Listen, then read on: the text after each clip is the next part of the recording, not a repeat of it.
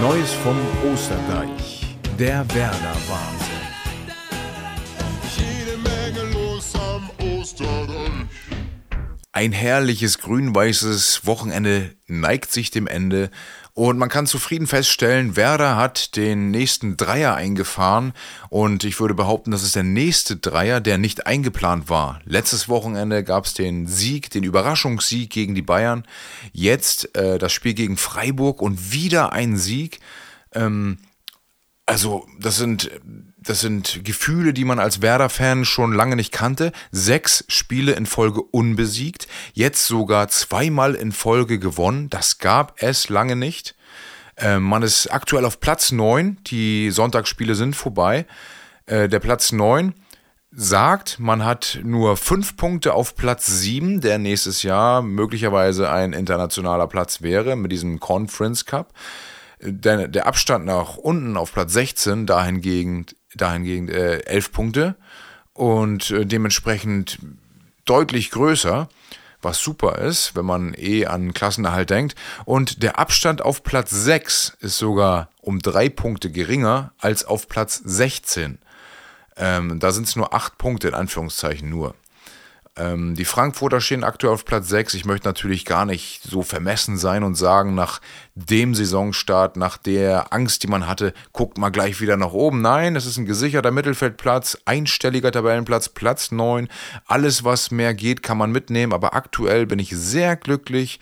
Äh, Platz 9 hört sich super an, ist auch super, vor allem mit dem Programm, was jetzt vor der Nase ist. Dazu muss man sagen, Bremen belegt jetzt äh, Rückrundenplatz 2. Liegt natürlich daran, dass erst zwei Spiele gespielt sind, aber Bremen ist neben Dortmund das einzige Team, was zwei, was beide Rückrundenspiele gewinnen konnte. Dementsprechend sechs Punkte aus sechs möglichen geholt oder von sechs möglichen. Super Leistung. Dann äh, hat Werder ja unter der Woche noch verkündet, der Investorendeal ist fix. Ähm, als ich die Schlagzeile gehört hatte, Investor steigt ein bei Werder, dachte ich, hui, was ist da denn los? Kommt jetzt doch irgendwie äh, die Backs-Offensive oder irgend sowas in diese Richtung? Aber nein, weit gefehlt. Ähm, da hat ja auch Werder über Jahre schon betont, die wollen keinen Investor holen, der ordentlich Geld reinbuttert, aber eben Mitspracherecht haben möchte. Das wird es dort nicht geben. Das haben sie auch so in die Tat umgesetzt und äh, aus Angst auch vor den Ultras und anderen Reaktionen, auch in den Medien etc., dass man dann äh, sagt, oh, ähm, ihr habt das ganz anders erzählt. Nee, die haben wirklich Wort gehalten und das äh, Erstaunliche dabei ist, Frank Baumann, der ja im Sommer ausscheidet als Präsident, äh, als Präsident sage ich schon, als Manager, er hat ja gesagt, vor einer Weile schon, er möchte auf jeden Fall eine Auszeit vom Fußball, wird jetzt glaube ich auch ganz aufhören, vielleicht nur noch irgendwo beratend tätig werden, sehr wahrscheinlich bei Werder natürlich, irgendwo im Hintergrund. Ähm, er hat mit investiert. Das finde ich tatsächlich sehr spannend. Also er hat ähm, mit investiert insgesamt hat eine Investorengruppe aus dem Bremer Raum, also ein regionales ähm, ja, Konstrukt, dafür gesorgt, dass Bremen jetzt circa 38 Millionen zusammenbekommt, um besonders das negative Eigenkapital ähm, abzubauen. Aber es sollen so circa 80 Prozent, und das fand ich erstaunlich, 80 Prozent des Geldes auch in den Kader investiert werden. Nicht sofort, aber äh, mit Weitsicht. Ähm, und da sagte Filbri zum Beispiel, da will man sich an Dortmund orientieren ähm, und auch mal den ein oder anderen ähm, jungen Spieler holen, der dann eben die Kohle bringt. Und da guckt man nach Dortmund, weil es da einen Haaland gab, weil es da einen Bellingham, Bellingham gab, weil es auch andere Spieler gab, die in der Jugend groß geworden sind und dann eben abgegangen sind. Dembele und wie sie alle heißen, die haben ja unfassbare Summen eingespielt. Und äh, das ist natürlich das, was Bremen sich da als Vorbild nimmt, finde ich super den Weg. Ob das dann nat natürlich mit diesem Leistungszentrum, so wie das aktuell ähm, aussieht, in die Tat umzusetzen ist, das ist eine andere Frage. Aber dass zumindest ähm, der Plan so ähm, aussieht, also dass man da so weitsichtig denkt, dass die Kohle zumindest für den Start äh, gegeben ist, das hört sich gut an. Und vor allem, dass diese Investorengruppe so ähm, transparent gemacht hat, dass sie auf ein Mitspracherecht verzichtet, im Sinne von, dass da jemand sitzt und entscheidet und sagt, hey, so und so soll es jetzt laufen, sonst gebe ich kein Geld. Es sitzen zwei weitere Leute aus dieser Investorengruppe mit im Aufsichtsrat und sind dort gleichberechtigt. Dann wurde der halt um zwei Leute mehr aufgestockt, aber die sind auch äh, im Interesse der, ähm, ja, der Bremer, dass das da läuft. Und von daher ähm, sehe ich das als sehr positiven Deal an und äh, habe da auch keine Angst, dass da irgendwelche krummen Dinge laufen, nur um irgendwie Geld zu machen. Es hat sich sowieso gezeigt über die Jahre, dass äh, Leute, ob ein Scheich oder sonst wer, der Interesse am Fußball gezeigt hat, sich einen Club gekauft hat und damit vorhatte, Geld zu machen, das in der Regel ähm, ja nicht wirklich umsetzen konnte, sondern meistens mit ähm, mit einer negativen Bilanz rausgegangen ist. Man muss eben doch ein bisschen mehr reinbuttern und ob dann am Ende der Erfolg immer da ist, ist so eine Frage. Dafür gibt es viel zu große Clubs, um da eben über ja, den Bereich Fußball Geld zu generieren. Zumindest Gewinn zu machen. Ja, dann haben wir natürlich das geile Spiel von Werder, vor allem was das Ergebnis anging, aber es gab wirklich auch einige Dinge, die da zu erwähnen sind. Und ich beginne mal ähm, im Schnelldurchlauf. Wir sind direkt schon in der neunten Minute.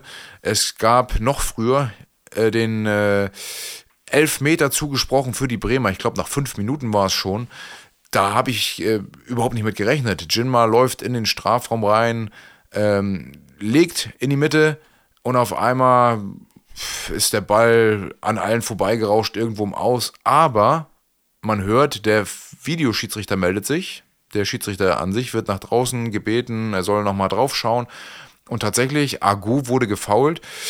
Ich habe, also, ja, kann man geben, würde ich sagen. Kann man geben, muss man nicht geben. Ähm, ja, war eine, eine unklare Situation aus meiner Sicht. Also klar, mit grün-weißer Brille muss man geben.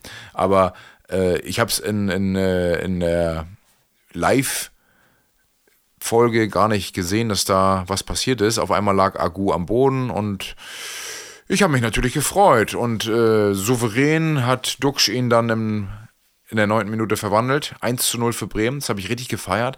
Da dachte ich echt, geile Nummer. Kurz darauf in der 13. Minute flogen die Taler mal wieder. Da wetterte, äh, wetterten die Fans gegen den Investorendeal, wie sie es ja in allen Stadien momentan machen.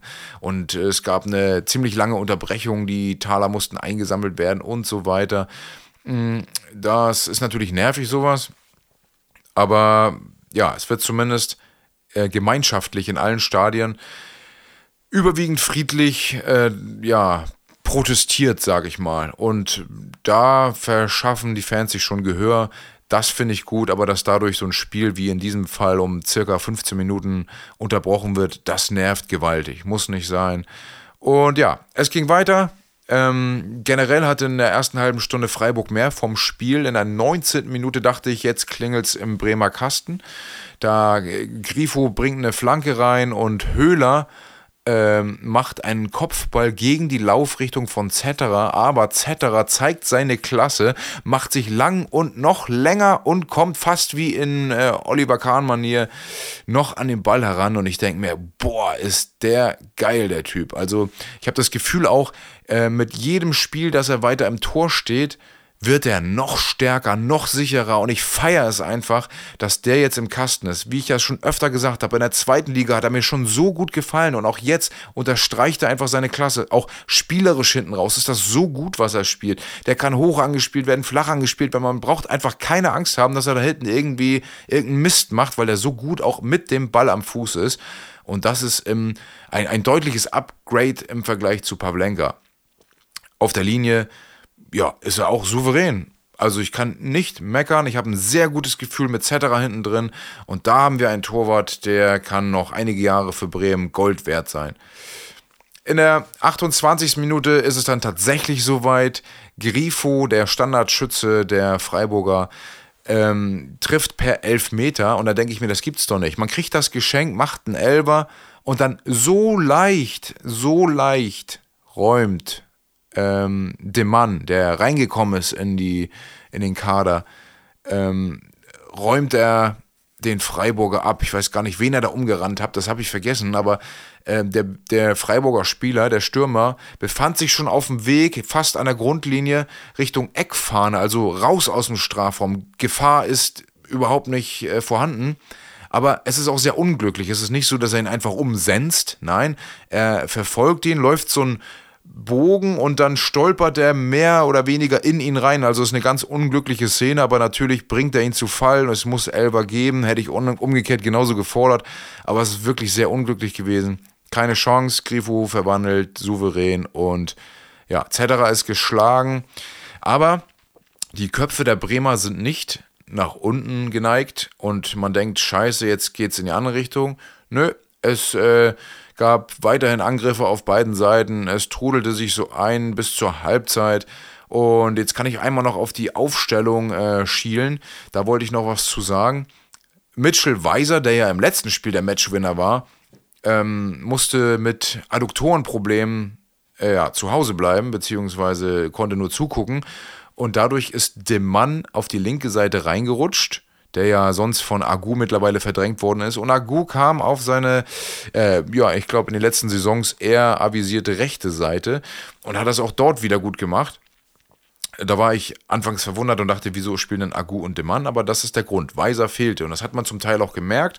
Gerade im Spiel nach vorne ist ja doch immer der ein oder andere äh, Impuls von Weiser ausgegangen.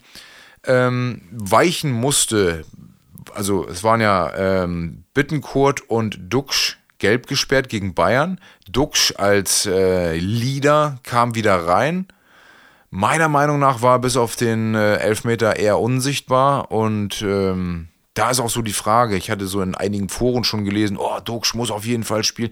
Ja, aber der, ähm, der hat seine Daseinsberechtigung, definitiv hat er. Nachdem Füllkrug weg ist, ist er da vorne ja eigentlich äh, klar gesetzt. Aber wenn ich mal jetzt schaue, mittlerweile, Jinma hat in seiner viel weniger ähm, vorhandenen Spielzeit, die er bisher hatte, vier Tore gemacht, zwei Vorlagen, alles wichtige Dinger. Duxch hat acht Tore gemacht, davon waren drei Elfmeter. Dann hat er drei von vier Elfmeter getroffen. Also im Prinzip fünf Tore aus dem Spiel heraus, also auch nur eins mehr als Jinma. Hat aber sechs Vorlagen gemacht. Jinma zwei Vorlagen. Trotzdem, Jinma da vorne immer ein äh, Garant dafür, mit einer geilen Aktion irgendwas zu reißen. Das fehlt mir bei Duxch. Der ist einfach anders vom Spieler. Der ist eher so ein Standfußballer. Er sagt ja selbst, dass er nicht der schnellste ist. Aber bei Jinma ist es einfach so, der, der muss spielen. Lass den Jungen spielen. Den darf man nicht mehr rausnehmen aus der Startelf. Es sei denn, der kriegt jetzt einen Formknick, aber das kann ich mir nicht vorstellen. Boré völlig abgemeldet, dadurch, dass er sich das so ein bisschen selbst ähm, eingebrockt hat mit dem, mit dem Posting des Fotos von dem zukünftigen Club. Äh, der ist in der 85. Minute gekommen. Der, ja, schade, denn ich fand äh, gerade zum Ende des Jahres hin, äh, wirkte er auch harmonisch mit Duxch zusammen, aber jetzt gerade habe ich auch das Gefühl, ja, dann lass ihn halt draußen. Dann ist das so. Gut, aber vielleicht wird er uns ja auch nochmal in der einen oder anderen Situation helfen. Woltemade hatten viele erwartet, dass der starten wird, weil er es gegen Bayern wirklich gut gemacht hat. Aber ähm, ja, es gab, es gab eine andere Idee, so nenne ich es mal.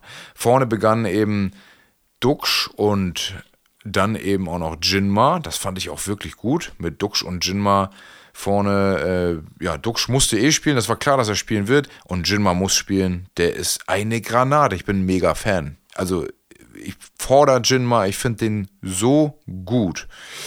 Ja, und dahinter Stay und Schmied das funktionierte einigermaßen gut. Stay war, hatte so nicht so den besten Tag. Aber ähm, Schmid hat die ein oder andere Offensivaktion, besonders in der zweiten Hälfte, ähm, initiiert. Das war auch äh, gut. Die Dreierkette hinten funktionierte eh sehr gut mit Stark, Friedel und Jung. Und Lienen hat ein weiteres Spiel als Sechser bekommen. Der gefiel mir auch gut. Ich glaube, der kann sich da festspielen auf der Sechs, wo er eigentlich eingeplant war. Also die Scouts äh, sind ja auch nicht irgendwie blöd oder was auch immer. Die haben ja schon was an ihm gesehen, was dem Bremer Spiel fehlte und gebt ihm Spielzeit, lasst ihn sich einspielen, dann kann Stay auch auf seiner eigentlichen Achterposition glänzen. Es ist ja so, dass da ein Navigator noch kommen wird. Ähm, und Cater hat jetzt gerade mit Guinea, der wurde mal wieder eingewechselt, ich glaube in der 82. hat er in der 98. Minute den Sieg feiern dürfen und ist jetzt ins Viertelfinale eingezogen mit Guinea. Also, der wird auch jetzt noch nicht wiederkommen und möglicherweise für irgendwelche Unruhen sorgen oder eben für den Push. Man weiß es nicht. Vielleicht geht es auch noch weiter nach vorne. Naja, es ging in Hälfte 2 weiter. Ähm, Jinma trifft in der 53. Minute nach einer hervorragenden Einzelaktion. Von der linken Seite aus zieht er am Strafraum, ähnlich wie Robben, eben nur von der anderen Seite aus, äh, nach innen und schießt den Ball unhaltbar für Artubolo links unten in die Ecke. Der kam nochmal so, ich habe nochmal in der Zeitlupe, Zeitlupe geguckt, kam nochmal so unangenehm für den Torwart auf. Ich glaube, Artubolo hat den, äh, hätte den Ball haben können, greift aber unter den Ball durch, weil der eben nochmal aufkommt. Also das ist so schwierig zu sehen. Aber geil, Jinmat macht das Ding. Ich habe gefeiert. Ich dachte, das ist unfassbar geil. Ähm, ja, es stand einfach 2 zu 1 für Werder. Und da hatte ich ein gutes Gefühl ab dem Moment, weil ich dachte so, boah, also hinten stehen sie momentan gut, kann man nicht anders sagen aus den letzten Spielen, äh, was man da so beobachtet hat. Das sieht insgesamt sehr gut aus. Es ist gefestigt. Eigentlich das, was Werner, glaube ich, schon zu Beginn der Saison so sich vorgestellt hatte. Das setzt Bremen mittlerweile um. Dann, äh, unfassbar. Bis dahin hin und wieder mal so ein paar Vorstöße, alles ganz gut, aber nie so hundertprozentig zu Ende gespielt. Aber in der 82. Minute, das war ja so ein Ding, boah, hätte ich den gefeiert. Ich hatte an, kurz an Diego gedacht, der das ähm, von viel weiterer Entfernung natürlich gegen Bielefeld, glaube ich, damals gemacht hatte. Aber Bittenkurt erobert im Mittelfeld den Ball und in der 82. Minute zieht er einfach mal ab, weil er sieht, Artubolo ist äh, aus dem Tor draußen, ziemlich weit. Und das Ding fliegt und fliegt und fliegt und senkt sich und senkt sich und ich heb schon die Faust und denke, ja! Und dann geht er nur gegen die Latte und wieder ins Spielfeld. Ich dachte, das gibt's nicht, ey. Um fünf Zentimeter verpasst er ein Traumtor und das wäre in dem Moment auch der Sargnagel gewesen für die Freiburger in diesem Spiel. Ähm, ja, schade. Paar Mal angeguckt, geile Nummer, schade. Und Bittenkurt, der hat sich richtig gut eingebracht in diesem Spiel. Der hat natürlich gemerkt, so, hey, die anderen haben es gegen Bayern gut gemacht, ich war nicht dabei. Äh, ich muss hier wieder um meinen Platz kämpfen. Es ist nicht selbstverständlich, dass der beim nächsten Mal wieder reinrückt. Der hat aber richtig Biss gehabt. Der wollte auf sich aufmerksam machen. Und das ist das, was Bremen braucht und wahrscheinlich auch das, was äh, die Formkurve gerade begründet, dass da jetzt Konkurrenzkampf ist. Am Anfang gerade in der Winterpause hat ja Ole Werner gefordert, wir brauchen mehr Konkurrenzkampf. Und was ist auf einmal? Auf jeder Position ist jetzt richtig Alarm. Alle wollen spielen. Vorne im Sturm. Voldemade, Jinma, Duxch, dahinter noch Boré. Die wollen alle spielen. Und alle haben sie irgendwie auch den Anspruch, da in der Startelf zu stehen. Im Mittelfeld. Schmied, Stay. Jetzt kommt noch Cater dazu. Dann äh, will da Bittenkurt spielen. Und auf den Außen sowieso. De Mann, äh, Agu, Weiser, also da, da, dahinter sogar noch ein Opitz, der ist zwar kein, äh, der, der, hat nicht vor, Stamm zu spielen, beziehungsweise hat nicht den Anspruch, aber die wollen alle reinrücken und das ist ja die Konkurrenzsituation, die Werner sich vorgestellt hat und die das Team momentan auch zu diesen Leistungen treibt. Also da kann man sehen, dieser Konkurrenzkampf absolut förderlich für Bremen. Und jetzt kommt als nächstes dazu, bisher hat Bremen ja erst einmal auf dem Transfermarkt zugeschlagen, die haben sich den Malatini geholt der kommt in der, ich glaube, 85. Äh, Minute, soll hinten nochmal ein bisschen mit dicht machen als Innenverteidiger. Ist eingewechselt worden, war aber auf einmal irgendwie da vorne mit unterwegs. Ich weiß gar nicht, wie das genau kam.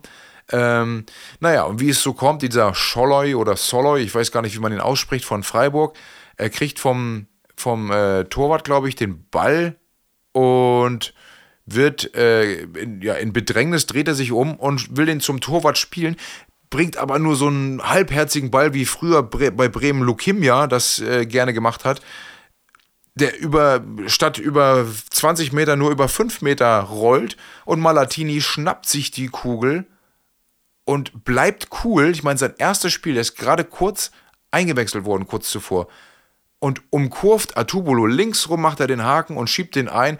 Was für ein geiles Debüt für einen 22-jährigen Argentinier ist er, glaube ich der gerade sein allererstes Bundesligaspiel feiert. Mega, die Kurve flippt aus. Das war ja ein Heimspiel für die Bremer. Mega. Und er läuft drauf zu und er feiert das natürlich und die ganzen Leute feiern das. Und ich meine, mit dem Einstand kann er eigentlich nur gut starten in Bremen. Der wird weitere Minuten bekommen. Der hat gezeigt, der bleibt cool in so einer Situation, dann wird er hinten noch mehr cool bleiben, weil das ja seine Paradedisziplin ist, die Defensive. Und da würde ich gerne mehr von sehen. Ich meine, Velkovic hat man gehört, fällt, fällt noch länger aus. Ey, mein Malatini, gib ihm, gib ihm mal eine Halbzeit. Also warum nicht? Und das sorgt natürlich auch hinten für noch mehr Konkurrenzsituationen. Die werden sich alle noch mehr den Arsch aufreißen müssen, um zu spielen. Und das ist geil. Selbst im Tor haben wir diese Konkurrenzsituation. Auch ein Zetterer darf sich ja nicht erlauben, ein, zwei, drei schlechtere Spiele zu machen. Dann ist eben Pavlenka wieder dran. Geile Nummer. Momentan gefällt mir das richtig gut, was da läuft. Also von daher, das, was du gemacht hast, Ole, Werder, das läuft. Werner hat äh, den Laden momentan richtig gut im Griff und ich muss ja auch sagen, äh, ich habe ihn ja stark kritisiert, auch in der Hinrunde, und habe gesagt, äh, irgendwie, er macht mir zu viel äh, gleich. Also er, er, weg, er ändert zu wenig, so rum gesagt ist besser. Er ändert zu wenig. Es läuft schlecht, egal, beim nächsten Spiel genauso und er wechselt in der 80. Minute. Nee, das hat er wirklich verändert und das ist auch ähm, zu merken.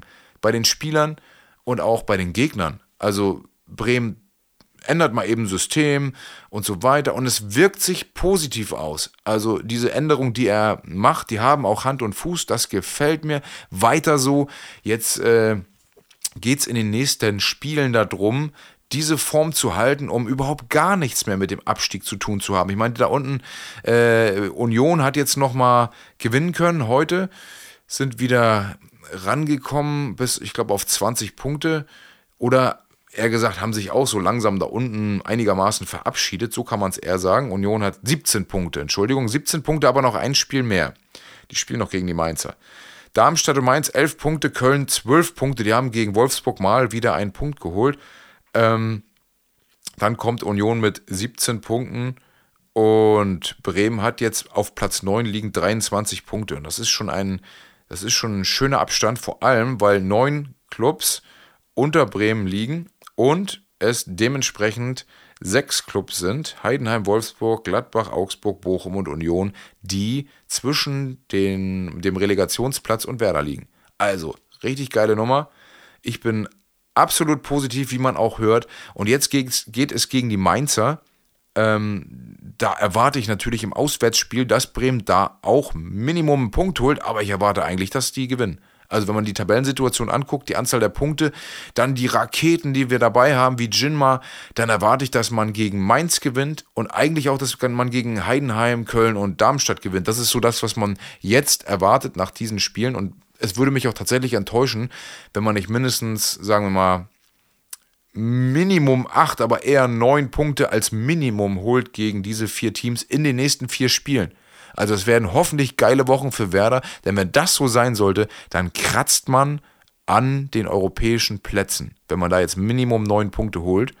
Äh, und ja, warum dann nicht auch die Großen ärgern? Dann kann man in den Spielen, wo keiner mit Bremen rechnet, zeigen, ey Leute, hier geht was ich bin einfach gespannt, ob das so weiterläuft oder ob man sich wieder unten anmeldet im Abstiegskampf. Das wird, werden die nächsten Wochen zeigen und äh, ja, halten wir es einfach kurz. Wäre das eine geile Truppe? Lebenslang grün-weiß, so sieht es aus.